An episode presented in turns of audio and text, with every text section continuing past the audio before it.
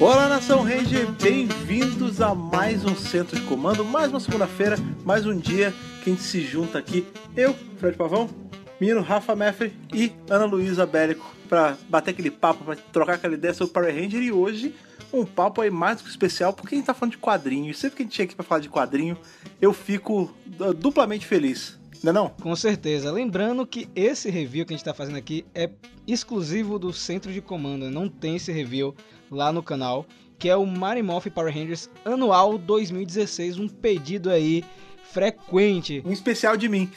Exatamente. É, o pessoal pedia muito por, por esse review, porque a gente fez o review do Anual 2018. É, porque foi algo assim específico, né? Porque o anual de 2018 teve as, as histórias de Shattered Grid e Sim. tanto o anual 2016 como o 2017 eram histórias mais soltas, então acabou que a gente não revisou lá no canal, então vem primeiro aqui no podcast, quem sabe futuramente a gente não leva para o YouTube, né, Fred? Quando a gente para pensar, até faz sentido ele ser uma coisa, pelo menos até então, exclusiva aqui do nosso feed do podcast, porque no, no caso aí do especial de 2016, né, dessa anual, a gente tem Rangers exclusivos que só aparecem nessa, nessa HQ, né, nesse compilado aí de seis histórias. Eu vou te falar que são Rangers ali que estão no topo dos melhores, cara. Que, que história boa. Mas sabe o que é bom também? Eu vou dizer para você o que é bom. É ler as cartinhas, cara. Aquele momento que a gente fica mais próximo de vocês puxando as cartinhas na piscina atômica, né? Tem a lore já, né? Exatamente, aquela que já tem já toda uma mitologia em volta dela já. Então, sem mais delongas, vamos aí, vamos mergulhar nessa piscina fervilhante de radiação essa semana, Rafa? Vamos lá, porque tem muita coisa para ler. Chegou muito e-mail aí das duas últimas edições.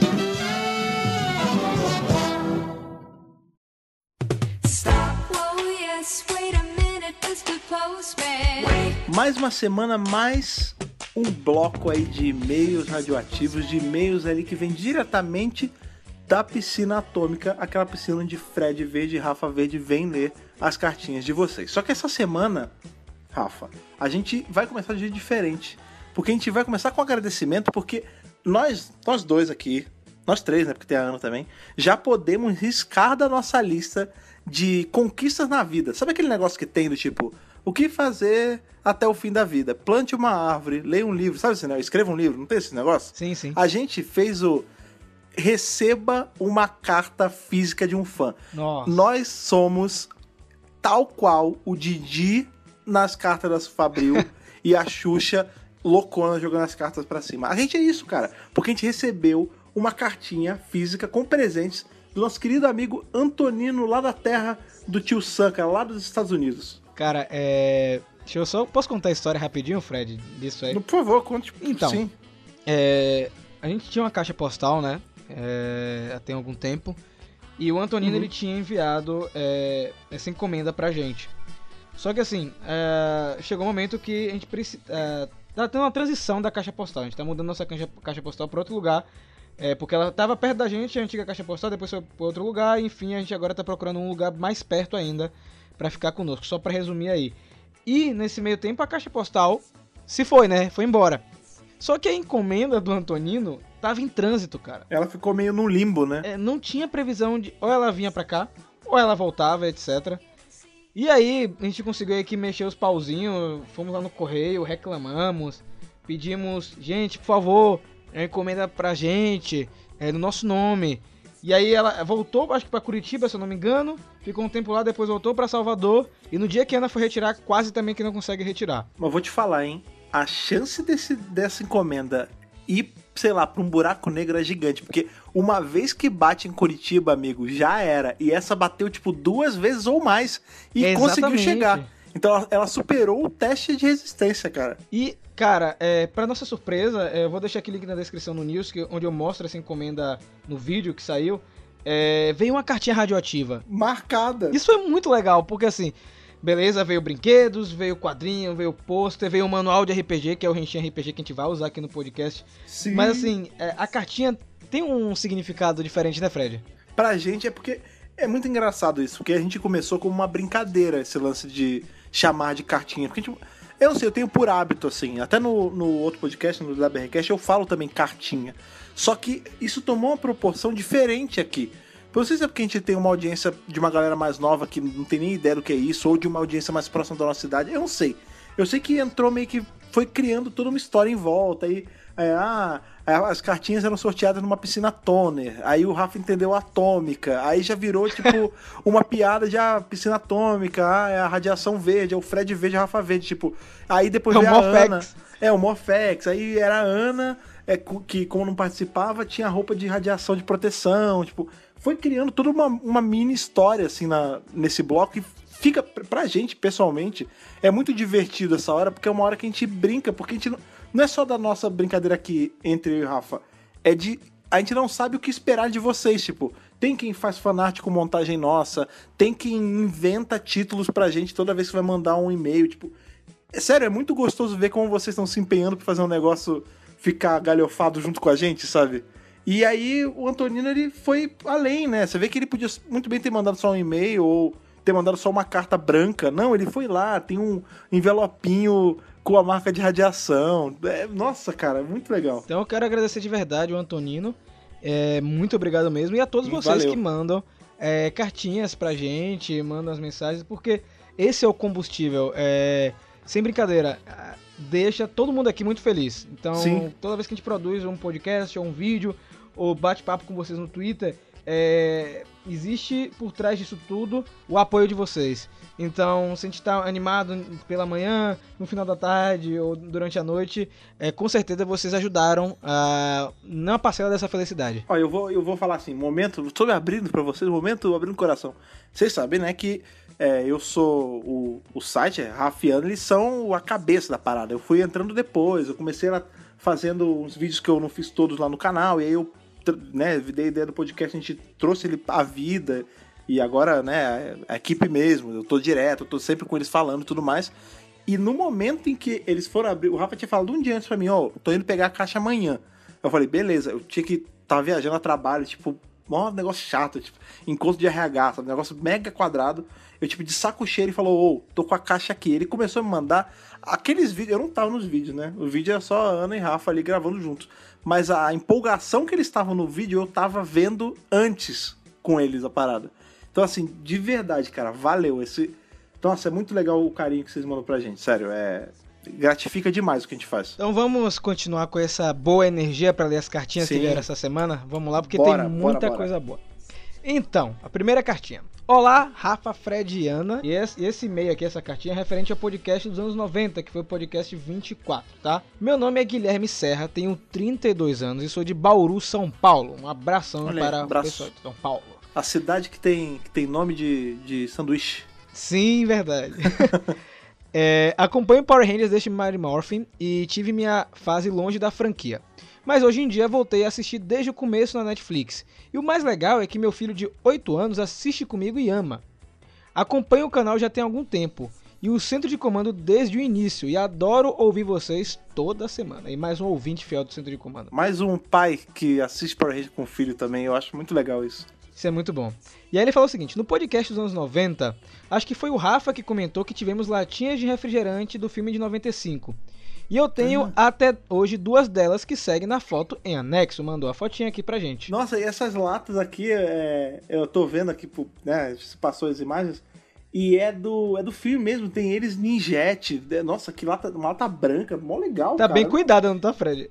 Eu vou te falar, pra uma lata, essas latas de, de refrigerante de alumínio, elas são vagabunda. Eu não tô bem 20 anos, mais de 20 anos. velho. 20 anos, que cuidado, meu amigo. Vou te contar, tudo bem que a lata na nossa época, ela era mais dura, o alumínio era mais. Você lembra que tinha um negócio, demonstração de força, era a gente en- envergar a lata, lembra? Sim, Eu não sim. sei se era sim. porque a gente era mais fraco, mas eu, eu sinto que o alumínio era mais.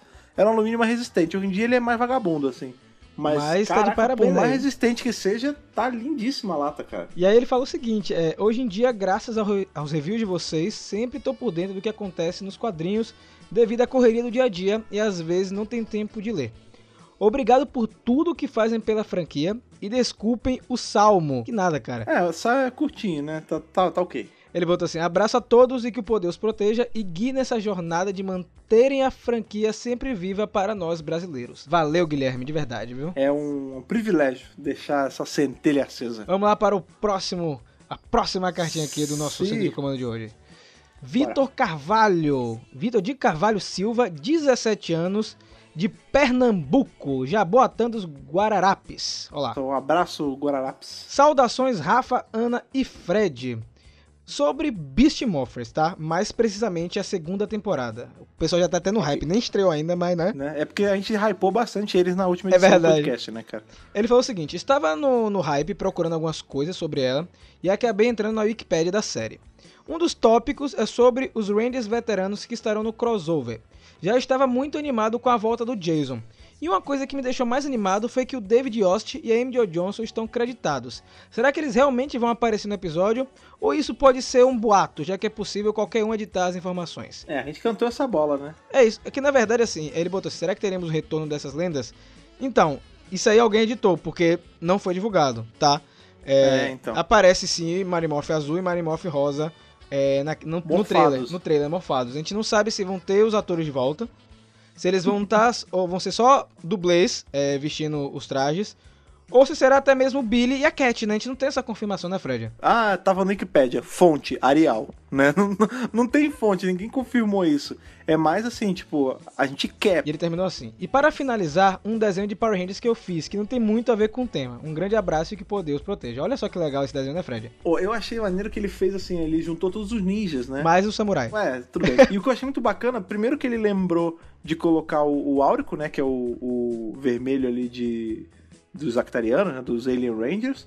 E ele colocou também o ninjete vermelho, com a moeda do poder do macaco. Tá vendo você? Eu vou te falar que essas moedas, elas são exclusivas americanas, né? Não existem sim. as moedas do poder dos animais ali do ninjete, porque os ninjete a gente sabe que eles pertenciam originalmente aos Kakuranger, né? Então, obviamente não tem. E por conta disso, o design delas é muito anos 90, né? Porque o macaco é tipo agressivo, né? Certinho, o macaco todo raivoso, o lobo também, eu gosto Isso, demais, lobo. cara. São- É o meu set de moeda favorito, assim, de todos. Eu acho muito bacana. Legal ser incluído eles, cara. Ótimo desenho, inclusive. Tá muito legal o desenho. Vai estar aqui na descrição também pra vocês verem o desenho, porque ficou show de bola. E é isso, né? Então, um forte abraço aí, Vitor. Valeu por ter mandado essa cartinha. A gente não tem essa confirmação, infelizmente, né? A gente não sabe, a Hasbro tá guardando tudo a sete chaves. A Hasbro, diferente da Saban, Sim. não deixa vazar nada, cara. Então aqui, puxando mais uma cartinha agora do Fernando Pascoal, referente ao podcast 26, que foi de Beast Morphers, um podcast aí que deu um feedback muito positivo, o pessoal Sim. gostou bastante. Só que é o seguinte, a cartinha tá em dois nomes, Fernando Pascoal e Aline Silva, Ah, foi uma dupla. ambos de Itaquiraí, Mato Grosso do Sul. Beleza? Vamos lá. Pô, primeira vez que a gente lê um e-mail duplo assim, né? Escrito a quatro mãos. Muito legal. Vamos ver o que é, vamos ver o que é. Olá, emissários da rede de morfagem. Olha, aí. Olha, que, que, que honra. Eu, eu seria o emi- o emissário vermelho, Fred é azul, né, Fred? É, É, se bem que a- três somos não. emissários. É que agora aqui nós somos emissários verdes, né? Nesse momento. É verdade. O- os dois, inclusive. É, os dois. né? A gente divide aí esse, essa gama da rede de morfagem. Veio aqui em, em meu nome e em nome da minha esposa agradecer a todo o trabalho duro de vocês, sempre nos deixando a par das novidades de Power Rangers. Acompanho vocês desde 2014 e desde então não perco um episódio do canal. Olha aí, veio do canal para o podcast, muito bom. Olha a ponte, aquilo que eu sempre falo. Tem que consumir as duas mídias, cara. Isso é muito legal, cara. Tipo, ele começou com a gente em 2014 e agora tá nessa nova etapa. Eu fico muito contente com isso, de verdade. E aí ele continua. Minhas temporadas favoritas são RPM, Força do Tempo e Espaço. Mas também tem um carinho por SPD, já que é a temporada favorita da minha esposa. E Olha sim, aí. Imagine a minha surpresa ao descobrir que ela gostava de Power Rangers tanto quanto eu. Fato que descobri na nossa época de namoro quando procurávamos uma série nova pra ver. E não concordávamos em nada, até que eu joguei um verde e disse: Vamos ver Power Rangers então. Ela sorriu e disse: Claro, adoro Power Rangers. Ok, que legal, e velho. aí, e isso mostra o porquê que hoje ela é esposa dele, né? Exatamente. Hoje acompanhamos juntos Beast Morphers e nossos filhos adoram. Olha aí, velho. Caraca, uma família, que maneiro, que maneiro. Agora mudando de assunto. Ao contrário de muita gente, não me dou muito bem com Força Animal. Não consegui na época me adaptar, já que Força do Tempo tinha uma pegada mais adulta. Mas Sim. confesso que Forever Head é meu episódio especial favorito. Avisa ao Fred Olha que eu aí. adoro os reviews de Hyperforce. E se vocês forem fazer um RPG do tipo, por favor me, me convidem. E dona Hasbro, nunca te pedi nada. Quero ver Paul Shire interpretando Jack na TV. Nossa, Acho que seria uma baita homenagem aos fãs e ao autor. O que, que você acha, Fred? Eu ia ter um faniquito. Vocês vão conseguir me ouvir gritar em qualquer lugar desse país. De tão empolgado que vai ficar. Eu vou te. Sério, cara. O Pauli fazendo ao vivaço, porque vocês viram que ele fez o capacete para ele, né? Ele sim, sim. mandou fazer. Cara, nossa, não me dá ideia, bicho. Eu ia ficar muito feliz. Eu ia ficar muito feliz. E sobre os reviews de Hyperforce, cara, é, eles estão aí, então a gente tá fazendo. Tá? Eles têm. São reviews especiais, eles não saem semanalmente, eles saem. Tem um espaçamento diferente, até porque o tempo e o espaço eles são relativos. Isso é parte da imersão de Hyperforce. Exercitem a Olha paciência aí. de vocês. Ele continua assim: adoro os atores que batem no peito e têm orgulho de dizer que fizeram Power Rangers, como Jason David Frank, Jason Fawn e o próprio Paul Schreier. Bem, agora vamos às perguntas. Para vocês, qual a possibilidade do ator Alcen John fazer parte de um elenco regular da franquia? O que, é que você acha, Fred? Essa é pra você. É, a gente responde com o que a gente quer o que a gente acha que vai acontecer. É, é que, que, assim, que por acha? mim, eu, eu achar, ia achar incrível se ele, sei lá, virasse que nem o, o Jason David Frank fez com o Tommy lá em Dino Trovão. Ia ser legal. Eu gostaria, eu não acho que ele vá fazer. O lance é que assim, o Austin St. John, ele meio que por muito tempo ele já estava em outra, né? Ele virou paramédico, ele começou a devotar a vida a ajudar as pessoas na vida real, né, cara? Mas não sei se ele tancaria fazer uma temporada fixa, não, cara. Eu acho que assim, Desprende muito pra... tempo, né, Fred? Pois é, cara, e toma uma energia que eu não sei se ele tem mais para isso, entendeu? Ele, ele tem outra, sabe? Eu acho que assim, ele hoje em dia já vai em com. Isso já a gente tem que agradecer muito, porque até uns anos atrás ele não ia. Isso. É, ele mal conhecia. Ele vai voltar agora é, na, na temporada nova. Então, não sei, eu acho que assim, para eventuais aparições, sim, ele vai fazer, ele pode até fazer mais a partir de agora. Tanto assim como o Tommy fez, assim como o Tommy faz um monte, né, cara? Mas fixo, acho muito difícil, cara. Muito difícil. Então, eu também vou nessa com o Fred. Eu acho que é, é, muito tempo, né? Se ele for pegar agora, por exemplo, uma temporada nesse modelo que tá atualmente, seriam dois anos de gravação, um negócio assim. Pois é, cara. Puxado, né? Até porque esses caras, como o Fred falou, têm uma agenda de eventos. Então eles ganham muito com esse lance de evento. Às vezes acho que até mais do que gravar uma série, sabe? Então Sim. tem que ver o que vai, vai pesar, né? A outra pergunta também vai ser para Fred, olha só. Porque Aí. essa é sua cara, Fred. é possível adaptar Hyperforce para TV? Seria épico ou algum de seus personagens aparecerem em outra temporada? Jack e Vesper são muito carismáticos. O que, é que você acha? Então, é possível, assim, é, é, é factível. Sim, se a, a, a Hasbro quisesse, ela poderia fazer. Ela deveria fazer? Eu acho que não. Porque o bacana de Hyperforce é ela ser essa entidade única, né? Ela ser Tipo, ela é a única temporada em RPG. Sabe, eu preferiria mil vezes que eles investissem em fazer uma temporada 2 do que em tentar fazer um remake. Eu acho que em quadrinho seria mais crível, né, Fred? É, eu acho que em quadrinho seria legal a gente ter outras histórias, não aquelas sim. mesmas. Tipo, já vamos supor, ah, tá de muito difícil porque tem que negociar contrato com a Hyper RPG também e tem que bater a agenda de todo mundo. Por exemplo, a Megan Camarena, né, que é a menina que fazia a Chloe, ela tá mega ocupada fazendo outra série da Hyper RPG, que é aquela Coloque 1991, um negócio assim. O Ed, né, que é o, o aquele Black Nerd Comedy, ele também tá fazendo essa essa temporada. A Véspera, ela é dubladora, ela tá trabalhando direto agora. Inclusive ela tá, ela dublou, ela deu voz para personagens de Pokémon Masters, aquele jogo lá de novo de celular, sabe? Sim, sim, é, sim. Eu acho que todos têm agenda muito ocupada, né, para talvez fazer uma temporada inteira. E para substituir os, os, atores, eu também não quero. Então eu gostaria que eles fizessem uma continuação, preferencialmente em quadrinho. Porém, eu ia achar muito legal, e isso sim seria mais pena, assim, o que poderia ser feito, de um deles fazer uma aparição na série. Por exemplo, um que seria muito legal. O próprio Marv, cara. Porque é, é o. Agora. Exato, cara. A gente já tem o ator, né? O Peter Sudasso ele já é ali comum de gravação live action. E seria muito bacana, por exemplo, o Peter Sudasso e o Paul Schreier, porque ambos já fizeram outros personagens live action em Power Ranger. E aí eles iam aparecer e, sei lá, não sei, talvez o, o Tommy, vai, que aparece direto, e chega a falar, nossa, Book? Ele fala, não, não sou o Book. Ah, Preston? Não, não sou o Preston. Poderia dar uma. ser uma cena engraçada. Eu gostaria que muito acontecesse. Não sei até onde a Hasbro vai querer investir nisso. Mas se rolar, você vai ficar muito feliz. Eu vou com você, Fred. Vou com você. Eu acho um pouco complicado a temporada, mas você tirou minhas palavras. Eu ia falar justamente desses dois, porque eles já são comuns uhum. é, com a produção televisiva, né?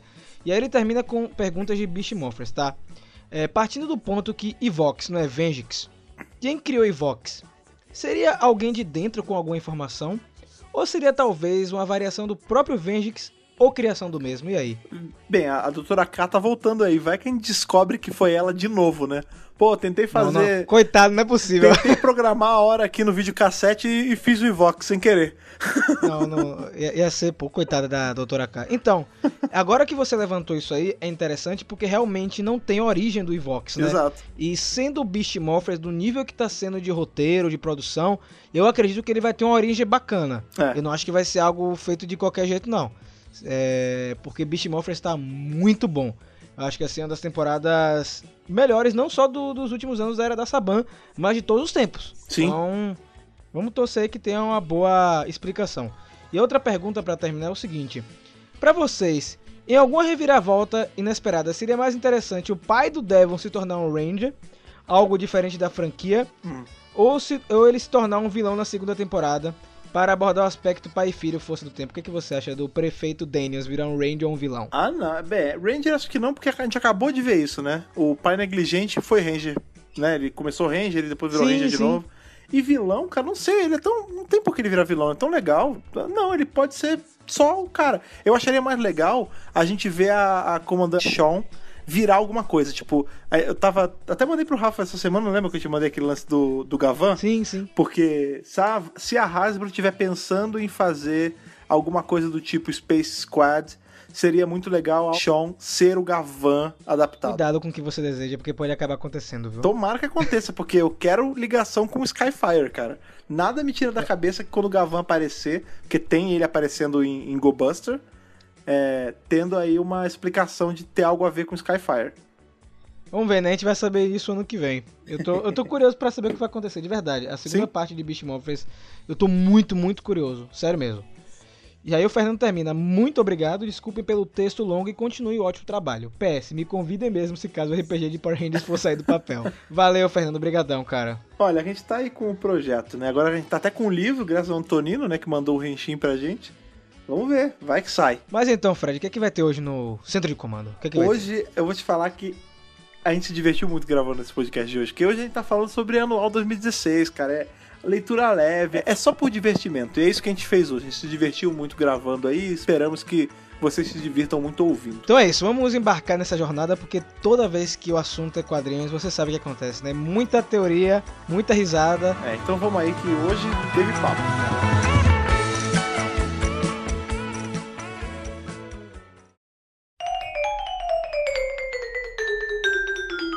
Então, Mario Morph Power Rangers Anual 2016.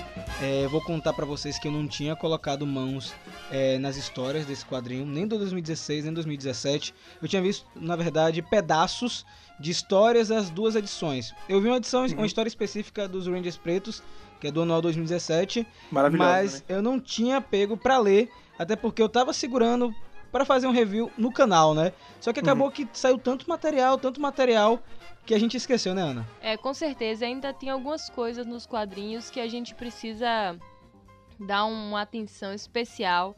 Como o review lá da Ranger Rosa, gente, vai sair, viu? Sim, Aguenta aí um pouco assim, né? Tá Aquele na agenda. aperto no peito, mas vai sair.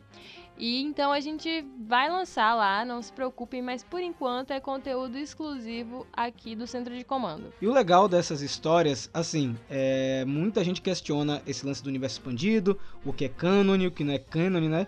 É, as histórias dos anuais, elas são histórias soltas, é, que necessariamente não se encaixam é, dentro da cronologia dos quadrinhos, certo? É, que assim, elas são canônicas, só que elas estão. Elas podem ser lidas em qualquer ordem, esse é o lance, porque você pode muito bem, muito bem ler elas como um flashback ou como uma história mais pra frente, né? Nessa de hoje não, porque é mais coisa de Mighty Morphin pra Mighty Morphin, mas por exemplo, vai ter uma, uma manual lá pra frente que tem história, por exemplo, da Udona. Que é lá. A gente não tem quadrinho de força mística, mas já tem um quadrinho da Udona. Então, É assim, isso, isso, é, é- canônico? É tão canônico quanto os quadrinhos, só que eles podem ser lidos numa ordem mais solta, ele é mais casual, por assim dizer. E o lance do, do anual 2018 que eu falei no início do podcast é que nós temos um anual totalmente dedicado ao Shattered Grid. Eles escolheram seis histórias, que é o número mais ou menos das histórias que vem dentro do anual, e focaram uhum. todas dentro do arco do Lord Dragon. E esse anual específico, ele inclusive faz parte da, é, da história de Shattered Grid. Então, se você vai comprar um compilado esses capaduras, né, vai ter é. esse anual dentro. Esse anual 2016, apesar de não ter histórias é, de Lord Dragon ou das sagas mais atuais, né? É tão bom quanto. Porque são histórias que prendem você de maneiras diferentes, né, Fred? É, elas são. É engraçado, nesse primeiro anual que a gente tem em 2016, ele é uma coisa mais situacional, né? Você vê que as histórias elas não fazem parte de um arco gigantesco, né? Por exemplo, ao exemplo da de 2018, né? Que ela é parte essencial de todo um arco narrativo. Aqui não. Aqui são histórias que às vezes, por exemplo, a primeira né, que é a, que é a Um Dia na Vida do Jason, ela não é nada, tipo, se, se tirassem todos os balões de fala, não ia fazer diferença, entendeu? Porque é só, ah, como, o, o que acontece no dia a dia dele, como é a, a correria do dia a dia dele. É isso, entendeu? Ela não tem... Algumas mal tem um plot, assim, é uma coisa mais... Um, um casinho bobo que aconteceu é, em algum dia da vida deles. Mas aí, antes de entrar nos reviews, é, queria trazer esse papo de quadrinhos sempre à tona. O que é que vocês acham, uhum. aí, começando pela Ana? É, esse tipo de material, o Anual 2016, ele é uma, um material, assim, para o fã casual de Power Rangers, a gente pode dizer isso? Eu acho que ele pode entender as histórias, ele vai entender as referências, porque é, neste anual de 2016 especificamente, é, é, muito focado ali em Mary Morphin. Então, se você assistiu a série, é, você vai pegar, né, as referências, você vai pegar as inserções. Mas eu acho que você não tem uma proximidade com aqueles personagens nos quadrinhos. Eu não sei se a pessoa consegue enxergar exatamente aqueles personagens da série de TV ali desenhados tão bem quanto uma pessoa que está acompanhando as sagas fielmente nos quadrinhos. Então eu acho que você aprecia muito mais quando você já tem essa conexão e já está lendo. Mas eu acho que pode ser uma leitura divertida. Se você não tem paciência para acompanhar os quadrinhos, você pode simplesmente pegar essa leitura com é uma leitura mais tranquila. Eu digo assim, é o livro, o encadernado tá lá no dentista, né? No dentista, naquela Isso. gôndola de revistas. Então qualquer um consegue ler aquilo tranquilamente. dentista maneiro, hein? É, dentista maneiro, pô. Mas e você, Fred? Você acha que é realmente algo assim, não tão aprofundado? Não dá pra ler no dentista ou no banheiro?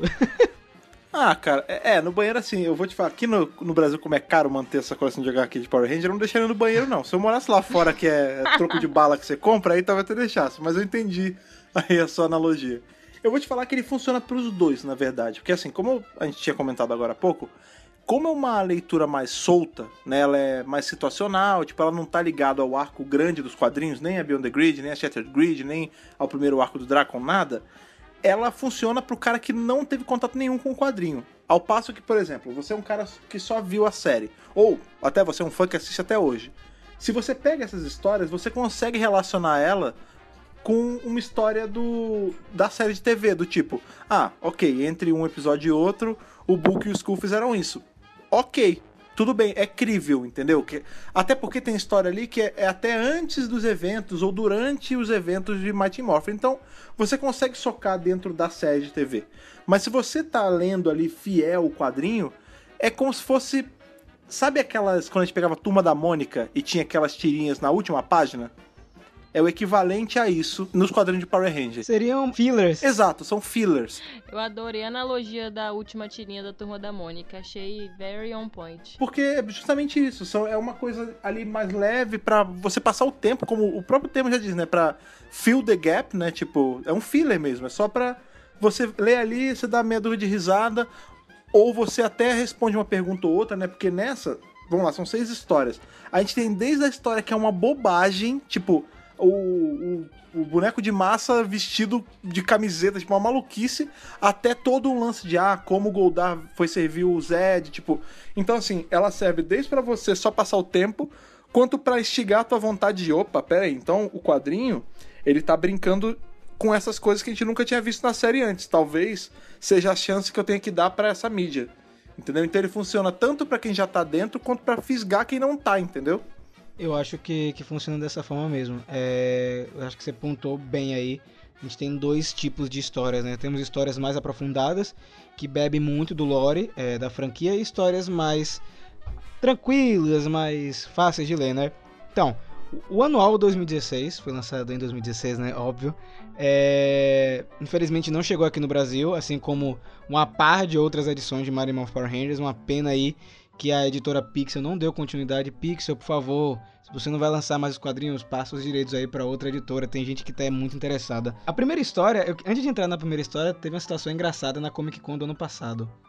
É, a gente sempre quando vai pra uma Comic Con, desde que, na verdade, sempre não, desde que começou a anunciar os quadrinhos de Power Rangers e, e anunciam a, o pessoal que vai estar na Arts Alley, é, eu faço questão uhum. de, junto com a Ana, pontuar quais são as pessoas que estão dentro da, da Alameda dos Artistas que trabalharam com Power Rangers. Porque nós temos brasileiros que estão trabalhando é, efetivamente nos quadrinhos. E apareceu um nome, assim, inusitado, que era o Rod Reis. Eu falei, caramba, o Rod Reis ele fez o que nos quadrinhos de Power Rangers? E aí eu fui falar com ele lá na Comic Con, tem uma entrevista com ele no canal, vai estar tá aqui na, na parte de links recomendados para vocês. E para surpresa da gente, foi ele que ilustrou a primeira história do anual. Que é a história do Jason. Ai, que e, e ele tava super empolgado contando. E aí ele falou: Ah, eu ilustrei a história do, do meu amigo que escreveu, que foi o Kyle Higgins. Aí eu falei, esse é amigo do Kyle Higgins. Ele é, meu, meu grande amigo, não sei o que. Foi um prazer imenso e, ilustrar a história. Adorei trabalhar com o Jason. Aí eu perguntei, ah, você tem vontade de trabalhar em mais coisas de Power Rangers? Ele, sim, sim, sempre que for, quiserem me chamar, eu vou participar. Então, é legal. Esse anual já tem a presença é, de um artista brasileiro envolvido. Eu achei isso muito legal, velho. Na primeira história, né? É, na primeira história. Então, ela é bem simples, é, mas depois que você vê quem escreveu, que é o Kyle Higgins, você é, consegue é, saber por que ela é tão boa. Né? Que ela é basicamente aquilo que o Fred falou. É, mostra o Jason é, como líder da equipe conciliando o dia a dia dele. É, durante uma semana aí mostrando ele defendendo a Alameda dos Anjos, ao mesmo tempo que faz várias tarefas. E o legal disso aí tudo é que o traço do Jason é o traço do Al St. John. Então você Sim. fica mais imerso na história. É, e a Ana, como tava lendo, ela tava elogiando bastante é, essa história, não foi? É, com certeza. Eu acho bacana isso. Eu acho que complementa muito tanto o personagem quanto a série, porque é, é, sempre mencionado aqui ou lá, sabe? Nos quadrinhos, às vezes. O quadrinho mostra até mais. Às vezes na série ah, é difícil ser um ranger, ah, é difícil conciliar, ou a pessoa, poxa, eu preferi estar, sei lá, no shopping, sei lá, qualquer coisa. E assim, para você, a gente ter uma noção, né, de que você conciliar essas duas coisas não deve ser fácil, né? Você tem uma responsa responsabilidade imensa de salvar o mundo, ou salvar uma cidade, ou até salvar uma pessoa só. E ao mesmo tempo você ter que lidar com todos os problemas da, sei lá, da sua adolescência, ou problemas com a família, ou relacionamento entre amigos. Então, assim, é um corre-corre danado que eles já estavam fazendo assim desde o ensino médio, né? Que às vezes é um corre que chega um pouco mais depois, mas para ele chegou muito cedo. E o legal também é que, além de ter tudo isso que a Ana falou, é, ela é uma história também dentro do canon, porque você consegue ver alguns momentos da série de TV, né? Ele lutando contra o Goldar, tem aquele monstro específico que eu não sei o nome agora, que é uma serpente, né? Que aparece na série de TV. Então, a, apesar de ser uma história solta e que não é explorada no, no seriado, você consegue imaginar ela se passando dentro dele. Então, para mim, é, esse que é o grande lance. E o Kyle, a gente já conhece o Kyle, né? O cara fez Shattered Grid. Nosso amigo, o Kyle. Um forte o. É. Né? ele, ele escreve muito bem, cara. Não tem o que falar. Eu gosto que vai mostrando em cada quadrinho o horário, né?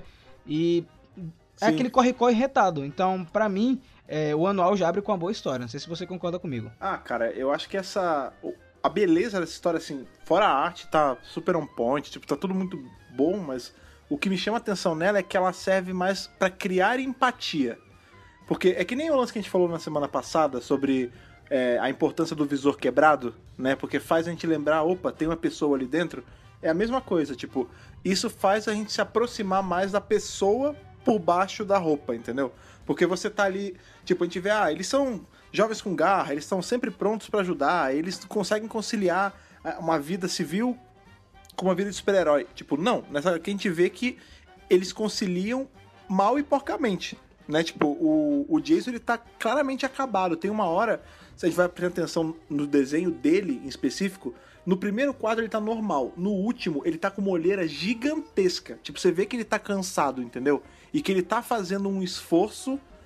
Tipo, a, o nome já diz, é um esforço, né? É mais do que ele aguenta pelo bem dos outros, né? Você vê que ele tá, ele tá estudando de madrugada, ele dorme em cima do notebook uma hora.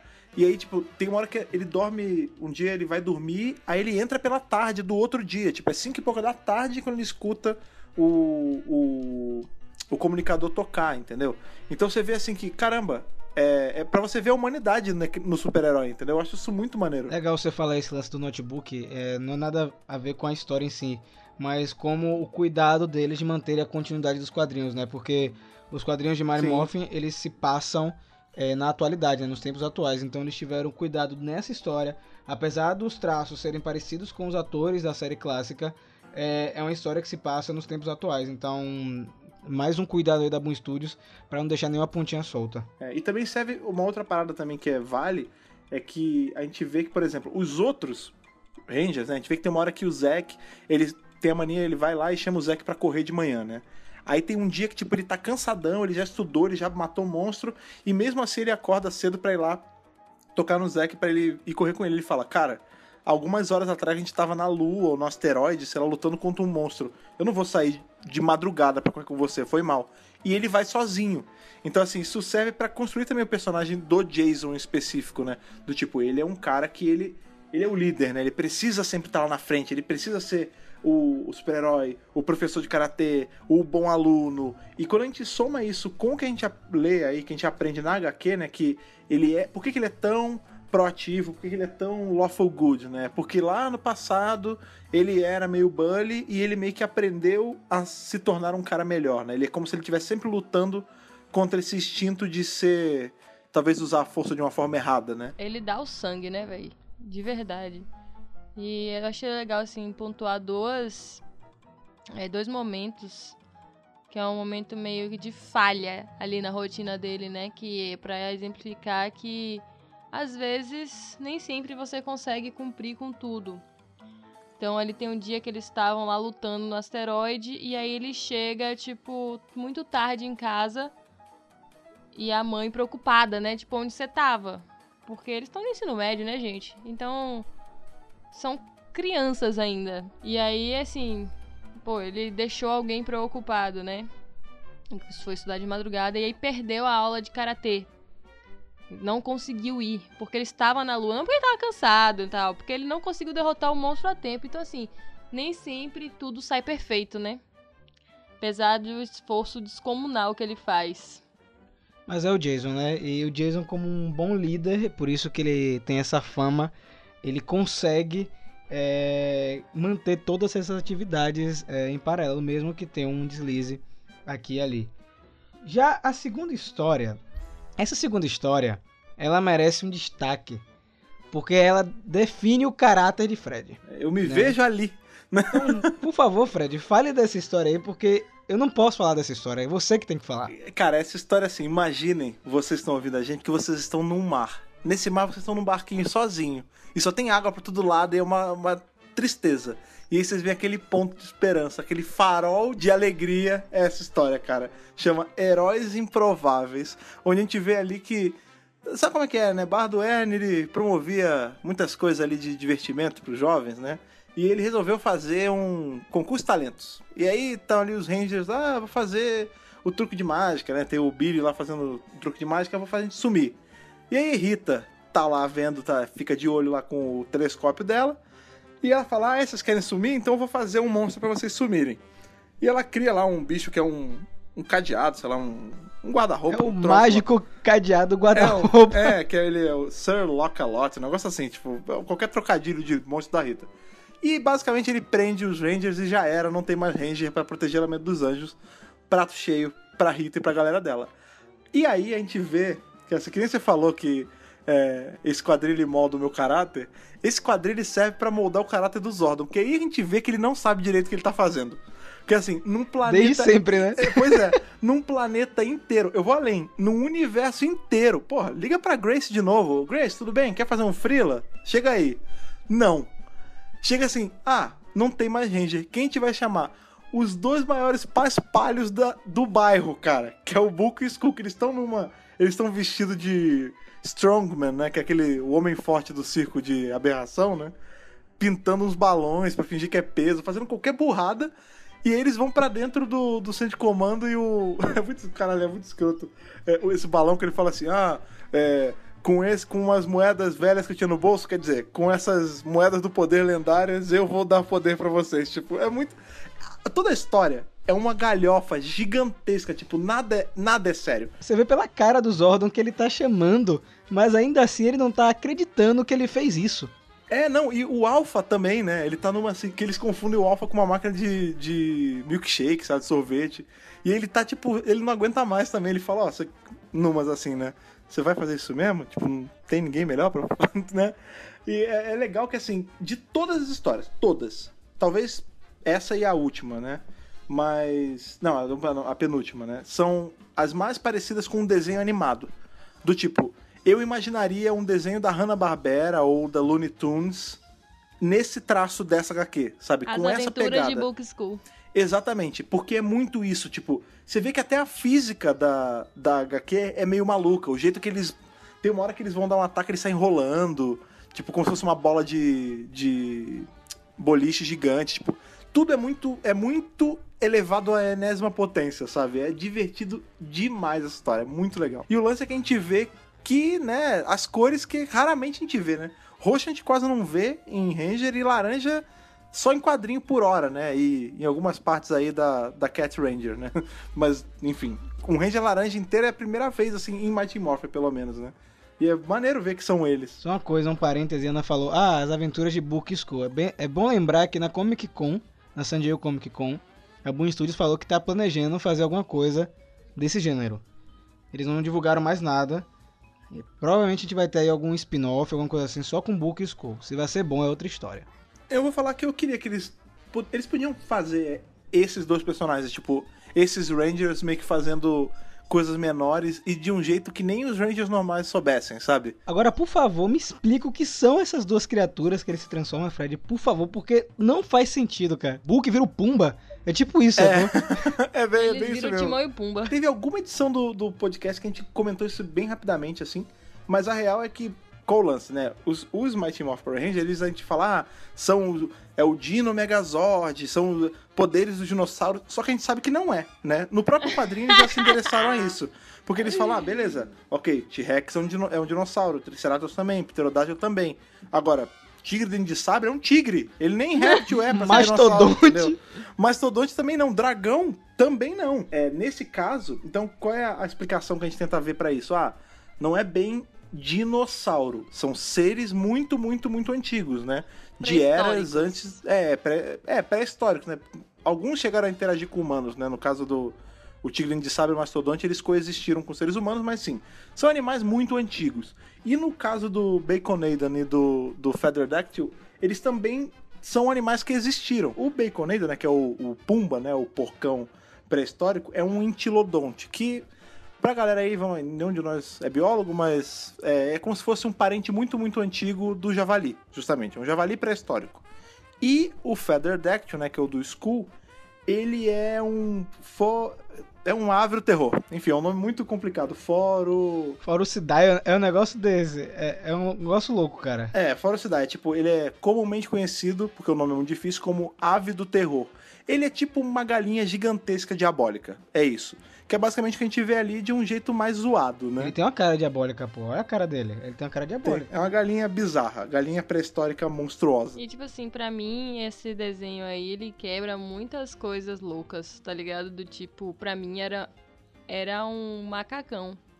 E aí, claramente é no deles calça. não é, tá ligado? É uma calça e uma blusa. Aí eu fico assim, não é nada prático isso, porque quando eles se esticam, tipo, os Rangers iria, tipo, dá pra ver a barriga deles, entendeu? Ah, mas nesse caso aí dos dois é só pra zoar mesmo. Não tem nada é, fi- é, fiel aos uniformes da equipe principal, né? E sabe o que é pior dessa história?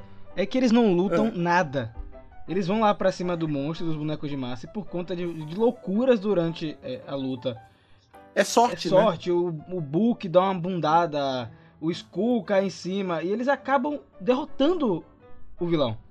E a Rita Repulsa nem acredita. Não, e é muito engraçado. Ninguém acredita. Eles não acreditam. Porque eles, eles falam assim: ah, ah, a gente se deu bem, tipo, we nailed it. Aí o, o Zordon e o Alpha. Eles conseguiram, aí a, o, acho que é o Goldar, sei lá.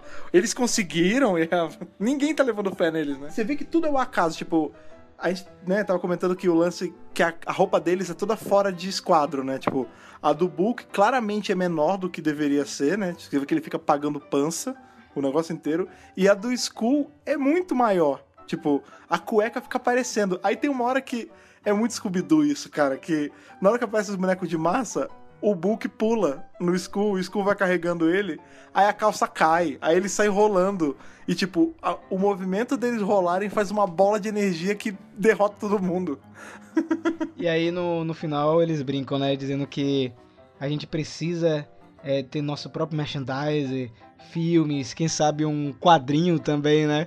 Uma história em quadrinho. Olha, metalinguagem real, né? Acontecendo E eu ali. acho engraçado que, tipo, pra resolver o problema, eles chamam um chaveiro, tá ligado? Tipo, É, um pode chaveiro crer. express. tipo, então, olha só, a gente precisa abrir um cadeado aqui. Aí liberta os Rangers. Não, e tipo, eles chamam. É muito rápido, né? Eles falam assim: a gente precisa fazer tal coisa. Quando no outro quadro já tá o cara indo embora, eles agradecendo. Ô, obrigado, seu Zé. Um negócio assim. E o mais legal de tudo, meus amigos, é que depois que o Alpha apaga a memória deles dois no final, significa que essa história pode ter acontecido sim. Não, pode não. Aconteceu, Aconteceu, a gente acabou de ver. Exatamente, aconteceu, né? Então, porque a memória deles dois foram apagadas. Então, é, isso aconteceu, só que eles não lembram. Quem sabe futuramente em alguma outra edição não, não precisam da ajuda novamente do Book e do Skull, hein? Mas aí eu vou jogar, vou abrir aquele nosso momento já conhecido como momento teoria. Vocês lembram que lá atrás tem aqueles episódios em que eles se vestem de super-herói? Sim! Tanto o Book quanto o Skull, eles tentam pagar de herói de momento ali. Qual é a cor que o Book usa? Roxo. Qual a cor que o Skull usa? É meio vermelho, mas a gente pode dizer que é, é um vermelho mais puxado pro laranja. Por quê? Porque a memória deles foi apagada, mas a gente sabe bem que quando memórias são apagadas, fica com memória No subconsciente. lá atrás, back in their mind, cara, eles sabem que eles são Power Rangers, cara. Tanto que em Zell a gente vai ver eles dando uma piaba ali nos monstros, naquele planeta lá que, o, que eles estão presos. Vocês lembram desse episódio? Eu sei que vocês lembram. Sim, sim, no finalzinho. Agora sim, nós temos uma história. Essa aqui é, é a história da Ana. Cada um tem uma história no quadrinho. Essa aqui é a da Ana. Pode Que crer. na hora que ela tava lendo isso aqui, ela falou: Meu Deus! O que é esse traço maravilhoso? Eu poderia ler um quadrinho inteiro com essa história. Que é. A história, o nome em português seria Um Sinal de Problemas, né? Que legal que é escrita pela Marguerite Bennett, que fez Beyond the Grid, que escreveu Beyond the Grid. Então ela já tá participando dos quadrinhos já tem algum tempo. E essa história é muito legal, né, Ana? É, eu fiquei encantada com o traço, né? Porque é um traço que você vê geralmente em outros tipos de obras, né? Assim, mais voltadas pra garotas. Deu um. Marro... Isso, total, é isso que eu ia falar. Deu muito, muita vibe garota mágica, né? Tanto as cores quanto o traço das garotas. Tipo, é uma história que não tem homens, né? Tipo, só tem meninas. Então eles convidaram provavelmente é uma artista que tá acostumada com esse tipo de traço. Obviamente não é um traço muito usado em Power Ranger, né? Juan Danlan que, que, que ilustra. Eu fiquei logo encantada. E fora que, além de, da ilustração dos humanos serem lindas e serem cores maravilhosas e tal, ainda tem um, um monstro, é tipo um Digimon. É, é igualzinho, tá ligado? E assim, é muito vilãozinho de episódio de Sakura Card Captor. Nossa, sim! Sabe? A- Sim. até a, a calcinha dele lá é uma roupinha bufante, sabe? É um gatinho. Então, assim, o episódio, tipo, transforma todo mundo em animaizinhos. E, tipo, claramente uma carta Clow, né? Pode e aí crer. eles têm que, que resolver com poderes mágicos de diálogos. Eu vou te falar que é. Como é que chama? Tem um trocadalho ainda, né? Porque ela é tipo uma raposa, né? Um... É um bichinho, né? Vixenia é o nome É. dele. Vixenia E dela, ela faz chover, tem uma hora que ela fala assim, ela transforma as pessoas em gatos e cachorros, né? E aí alguém fala assim. coelhos. É, coelho? Ah, é, a, a Kim é coelho, mas antes a, a Kim fala assim: Eu não me arrumei toda pra você fazer rain cats and dogs, né? Tipo, é que essa expressão em português é tipo chover canivete. Mas em inglês é chover cachorro e gato. E ela faz justamente isso. O legal de- dessa história é que ele- eles tentam, as duas, na verdade, tentam vencer a, a Vixenia não com luta, né?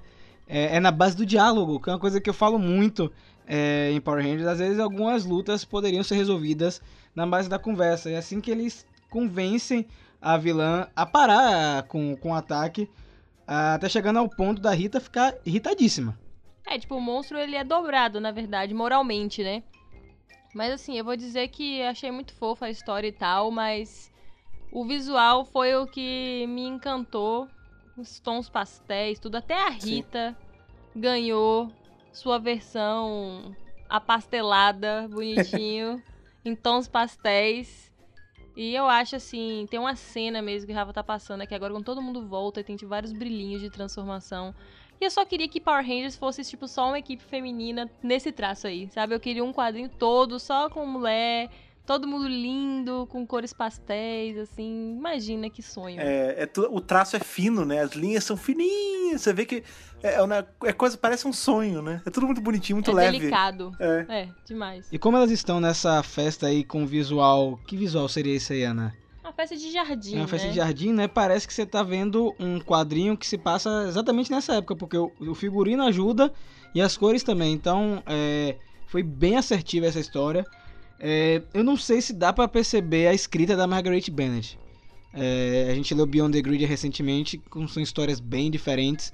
Quer dizer, a gente vê um, um lance que é da, da escritora, que ela dá enfoque para é, personagens femininas, né? Então, é, Beyond the Grid foi o quê? Randy Slayer, Solar Ranger, Ari. E nessa história nós temos aí quatro personagens mulheres. Nós temos a Trini, a Kimberly, a Vixenia, que é a vilã, e a própria Rita Repulsa. Então você não tem nenhum personagem homem é, na história. Acho que ficou muito bacana mesmo.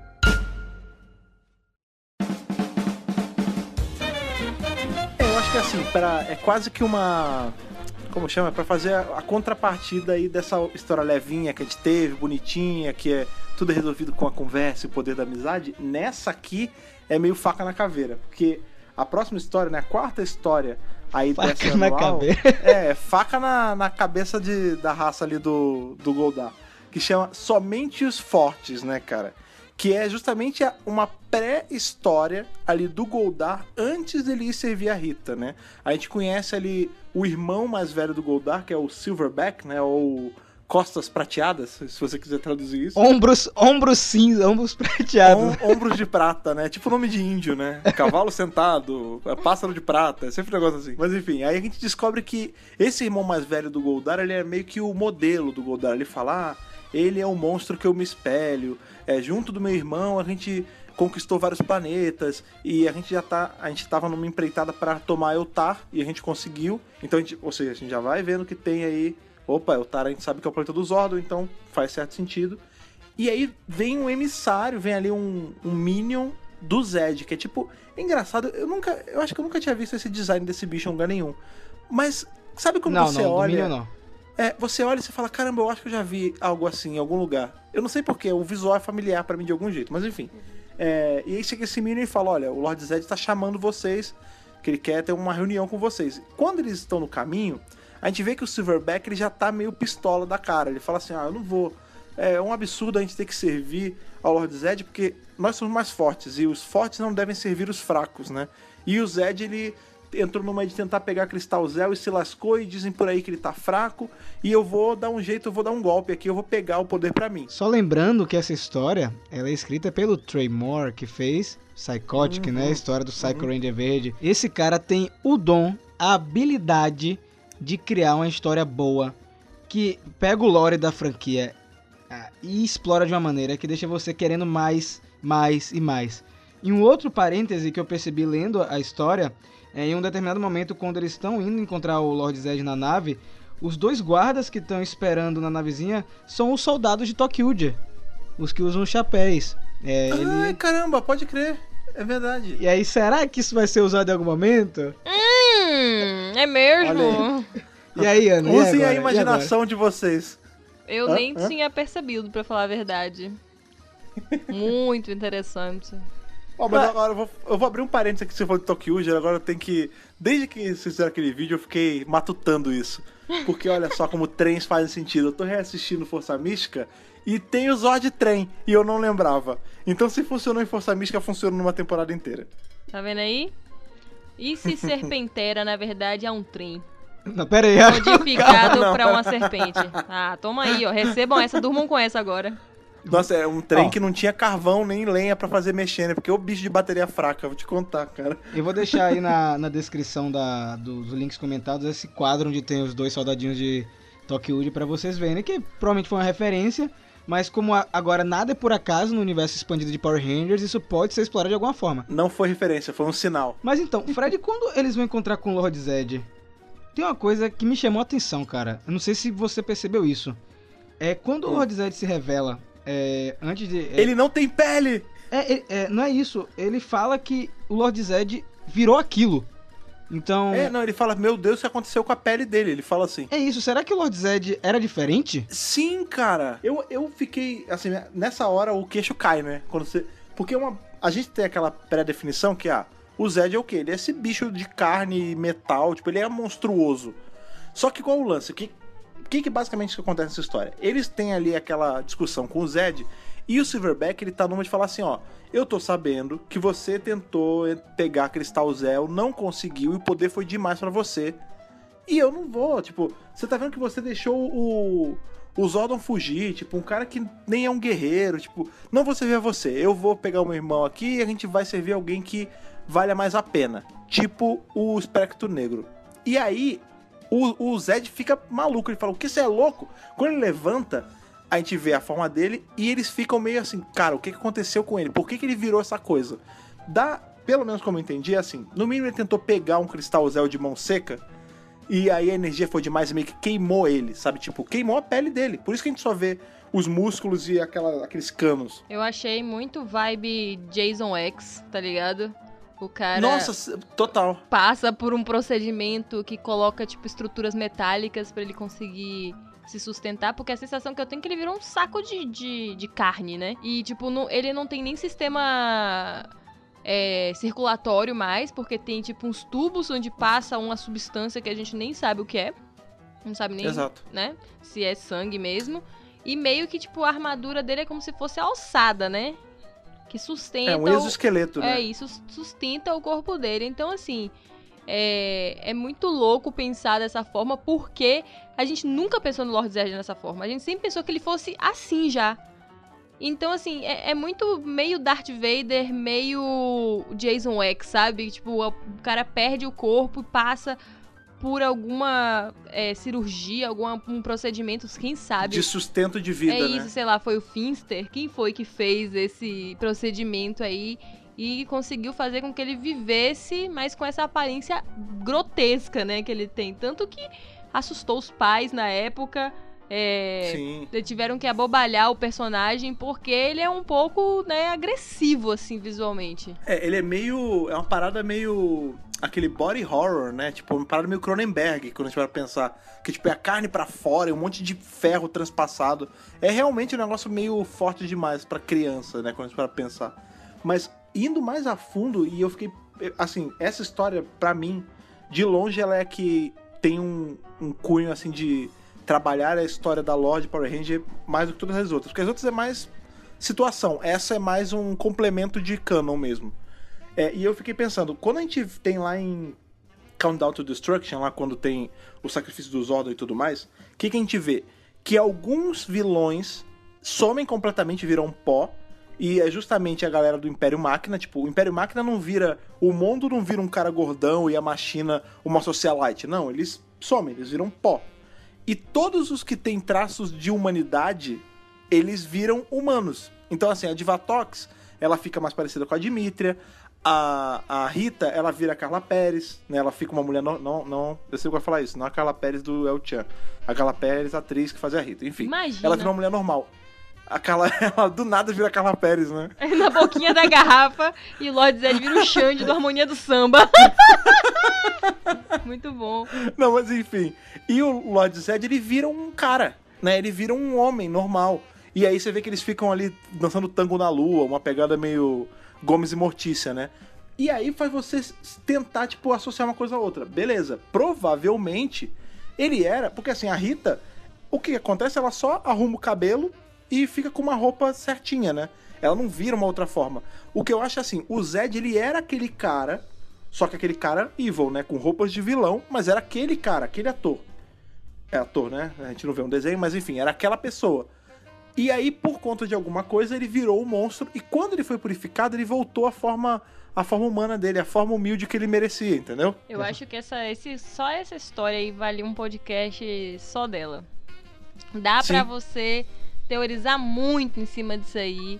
Tem muita informação. Eu acho que inclusive eles poderiam continuar, entendeu? Essa história aí. Pois é, até porque é falado outras coisas, né? Tem uns name droppings ali que eles falam, ah, tô sabendo que o ninja parece que foi pra Terra. Aí ele fala, ah, o ninja que deu os poderes da galera de Actar, isso é perigoso.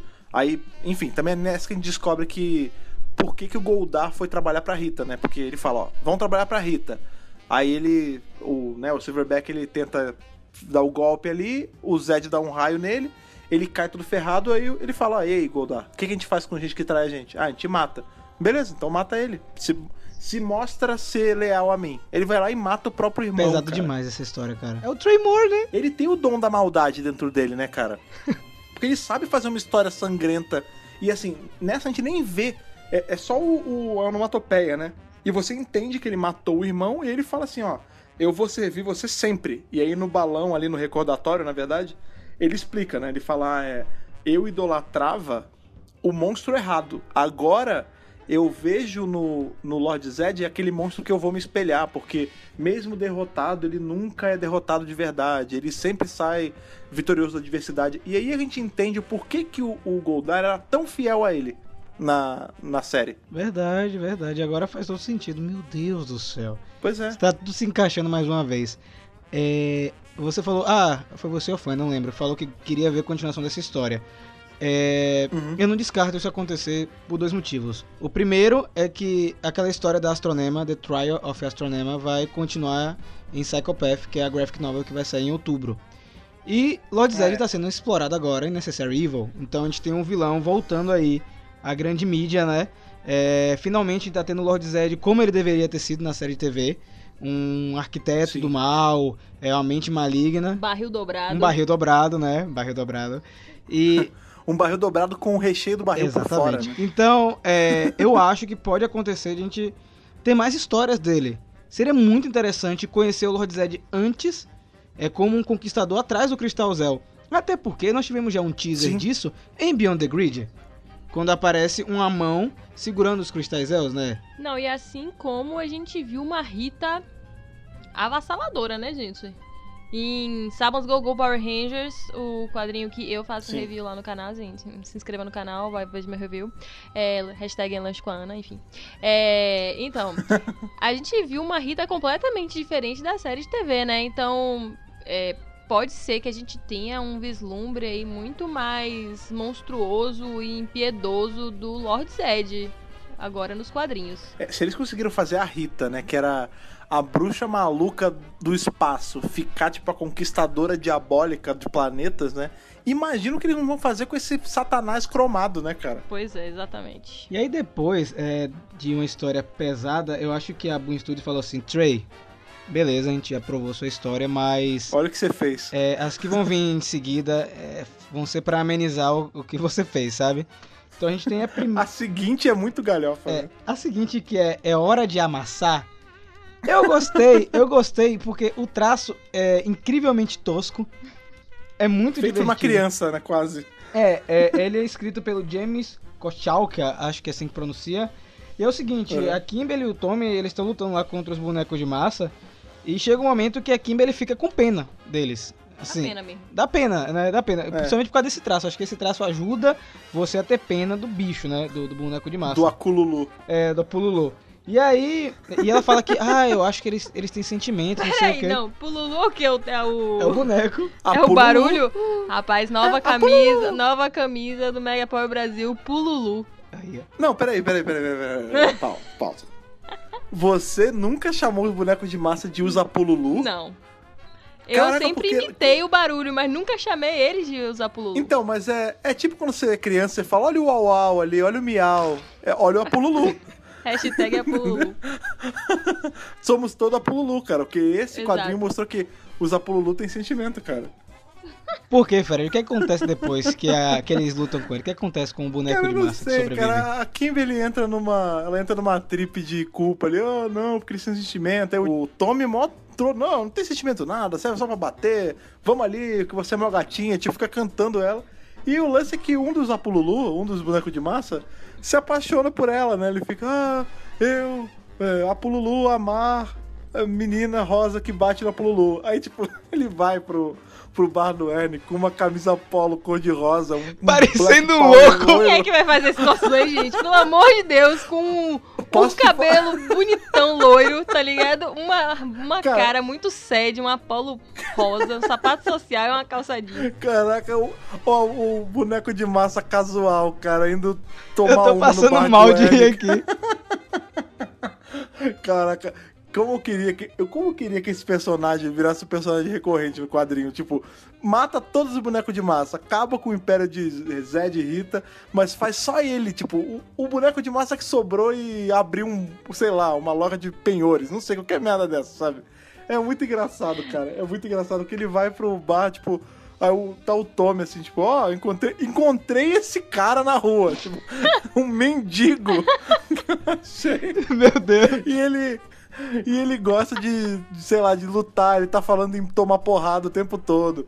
Aí chega a Kimberly, que, na boa, eu mal vi a Kimberly treinar ali no, no bar do Ernie. Nessa história ela resolveu, né? E Ela dá é um faixa rosa. nele.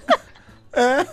Aí ela, ela dá tipo uma, um supapo ali nele, uma piaba, aí ele manda um eu te amo. Ela, ah, que que tá louco? Aí, aí, não, eu gosto de tomar porrada, eu gosto de lutar. Aí ela, enfim, nocauteia ele. Aí, olha só, é muito Scooby-Doo também, né? Olha, não era um monstro, era o dono da fábrica e o com uma máscara. era um Nesse- ninho. Era um ninho. Ela fala, olha, não era um, um transeunte que você pegou na rua, Tommy. era um boneco de massa com um ninho na cabeça. Amor, era... Desfilada. Boneco. Gente, Ó, no final das contas, talvez essa seja a melhor história do, do, do anual. É, Melhor de tanto. caraca. O Porque ela é tão sem noção é- que ela é muito boa, cara.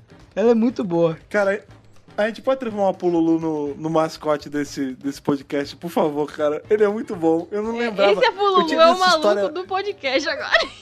É, eu vou te falar, ele é o nosso o cara que leva os MP3 pro celular de cada um de vocês, cara. Muito boa. Que eu vou te falar. Eu, eu não lembrava dessa história, cara. Eu, eu li essa anual lá atrás, quando saiu. E aí eu lembro muito, né, dessa do Goldari e do Book do School. Mas essa história, ela tinha entrado, sei lá, numa gaveta trancada do meu cérebro. Eu não lembrava nada. Eu tava lendo no ônibus vindo pra casa e eu tive que segurar pra não rir de tão tosco que é, cara. Um boneco de massa de afro e polo rosa, saca? Eu acho que se eles tinham o intuito de quebrar a tensão da história anterior, eles conseguiram, porque é muito engraçada. É muito engraçada. Me lembra também traços de tirinhas, assim, de jornais, aquelas tirinhas que Sim. você encontrava no livro de gramática de português, né? É, Charles É. também. Então, é, eu acho que apesar de ser bem simples, é divertida, cara. É aquilo que a gente falou. É uma história que você pode ler no dentista. Você pode ler no banheiro e, e, e dar risada e se divertir. É algo assim, mais tranquilo. Assim como a próxima, né, Fred? É, a próxima ela tá no fator bonitinha, né? Porque essa assim, é o fator rir. E a outra é o fator de, ah, olha que legal, que história bacana, né? Porque a, a última história, né, o, o que faz um ranger, né? Qual o dever de um ranger? Eles é só mostrando ah, por que que eles são super-heróis. É por causa dos poderes, é por causa dos robôs gigantes? Não, é por conta do, interior deles. Já eram heróis antes mesmo de morfarem. Tipo, a essência da história é essa. E é bonitinho porque durante. É, é um combate com um monstro que não aparece na série TV, né? Que é um monstro golem. É, É. E durante toda essa história, é legal que tem o Zordon falando é, como se fosse em off, né? Da perseverança dos Rangers, etc. E aí, em Sim, paralelo, sim. a gente tem uma garotinha é, chamada Kelly que ela se perde da mãe dela durante o combate. E ela fica olhando os Power Rangers assim.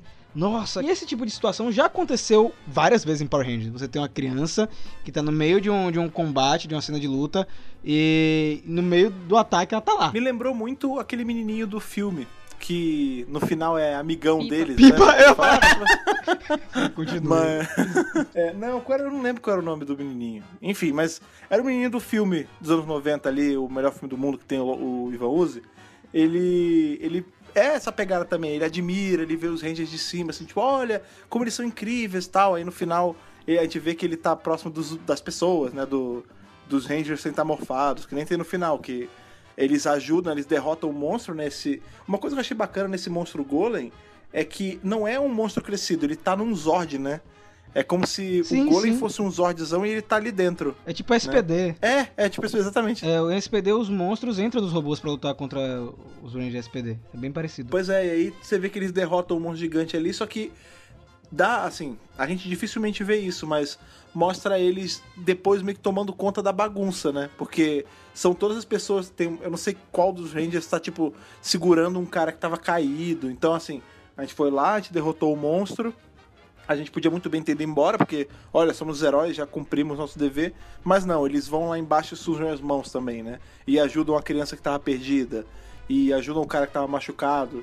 E aí justamente casa com o que o Zordon tava falando, né? É isso que faz eles serem heróis, não... Não é a roupa, não é o poder. É, exato, exatamente. Eu acho que junto com a história do Book e do Skull, é... essa é a história que mais parece com o episódio de Morphin Power Rangers da série de TV. Ela, ela tem o Sim. coração assim. É, claro que não tem tanta profundidade o Zorno falando o tempo inteiro, mas é, Uhum. é, um, é uma história que eu facilmente veria na TV assim, é, em um dos episódios. Então, eu acho que cumpre bem o papel e encerra bem o anual. Enfim, meus caros amigos, colegas aqui de mesa do centro de comando e namorada, né? Porque é uma colega, amiga e namorada que, que é a Ana. É, O que, que vocês acharam do anual 2016? Foi a primeira vez que vocês leram? As histórias são boas? Deu pra se divertir, pra passar o tempo? Diga aí, Fred. Cara, a gente, lá no começo do podcast, a gente tinha falado aquele lance sobre. Ah, vamos analisar enquanto quadrinho, né? Um pouco fora de Power Rangers, analisar o quadrinho pelo quadrinho. E como eu sempre fui de ler quadrinhos, assim, desde moleque, eu tô meio acostumado com essas HQs anuais, né? Eu lembro que eu acompanhei por muito tempo Sociedade da Justiça, né? Que é uma outra super equipe ali da DC. Enfim, tem o Jay Garrick, tem o Primeiro Lanterna Verde, é a galera mais terceira idade ali da DC. E eu gostava muito das HQs anuais que saía, tipo Sociedade de Justiça anual. Porque era sempre uma aventura só fechada, um one shot, super bem escrito, assim, que era esse tipo de HQ pra gente ler sem compromisso, assim. A gente não precisava comprar um milhão de meses e ficar lendo pra entender um arco gigante. Não, você pegava aquela história, você lia e você ficava satisfeito. E com Power Ranger é a mesma sensação, assim. Com as HQs de Power Ranger é igual, com a diferença que eles ainda tiveram essa sacação de ao invés de fazer um one shot solto, eles fizeram tipo essas pílulas, assim, porque aí agrada todo mundo. Se você tá afim de ver uma coisa mais, tipo, mais de fazer pensar, você tem a história ali, a primeira história que você vê, tipo, ah, analisar o humano por debaixo. Se você quer ver mais o complemento da, da lore, você tem ali a história do, do Goldar, você tem essas histórias mais bobas, tipo, do Apululu e do Book do Skull. Vários níveis, né? Vários níveis de profundidade de história, né? Exato, eles foram muito sagazes de colocar, tipo, histórias completamente díspares, assim, tanto na narrativa quanto no traço. Tipo, é muito difícil você ver uma HQ que, ao mesmo tempo que tem um traço mega bonito ali do, da história da Kimberly, você tem esse traço completamente feito com lápis de cor do, do boneco de massa, entendeu? É, é legal você ver como ela é uma coisa pra você ler em qualquer ordem, em qualquer dia, tipo. Foi, sério, foi inteligente demais o jeito que eles fizeram essa anual. Eu gostei muito. É, eu concordo totalmente com o Fred. Eu acho que é, tem pra todos os gostos e eu acho que também pra eles é muito interessante trabalhar com esse tipo de material porque eles podem ver as possibilidades que eles podem trabalhar com Power Rangers. Eu totalmente leria uma HQ agora com aquele traço lindo que foi a história da Trini e da Kimberly.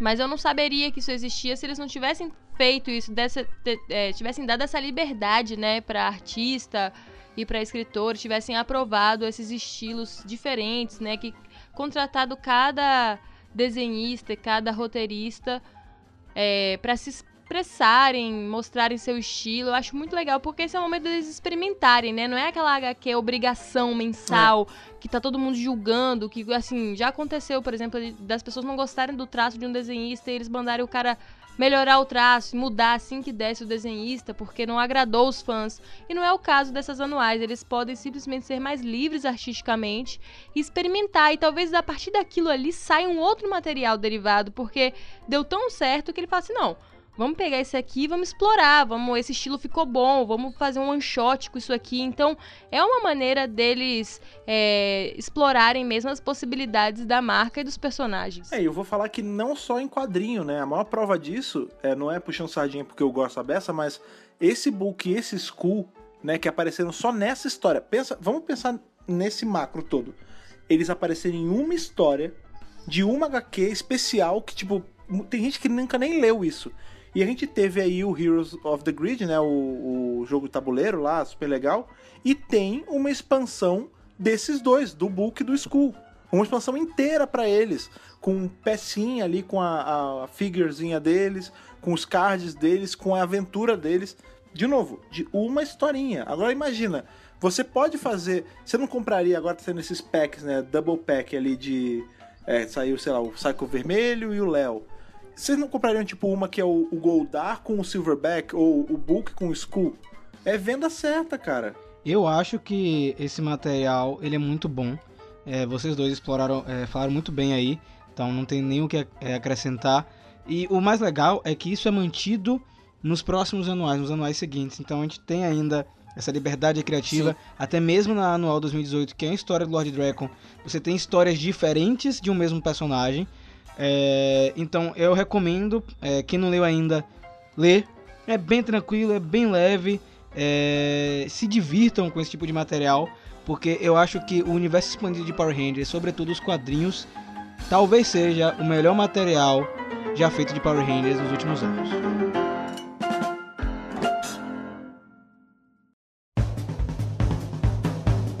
E depois da gente ficar essa hora aí batendo esse papo, trocando essa ideia com vocês, ó, meus Apolo Luz ouvintes que vem toda semana aqui ouvir a gente. A gente quer saber de vocês, quais os pensamentos de vocês sobre essa HQ. Vocês já sabem, né? Toda semana eu me repito, vocês sabem como é que é o, esse momento agora do final, cara. A gente chama vocês para vir trocar essa ideia com a gente, cara. O podcast, ele. A gente tá aqui só falando para vocês, mas a gente quer ouvir de volta. E para ouvir de volta, vocês precisam principalmente mandar as suas cartas radioativas aí, que vem trazendo as mensagens de vocês. E agora que já criamos, estamos aumentando essa ló, quem traz é o nosso querido boneco de massa vestido de polo rosa, né? E para isso, você precisa do nosso e-mail para saber o endereço certinho. Então, Ana, por favor, lembra pra gente como o pessoal faz aí para se comunicar com a gente. Gente, queremos aí sua opinião, então manda pra gente no megapowerbrasil@gmail.com Ali no assunto você coloca a edição do podcast para a gente saber sobre o que você está se referindo.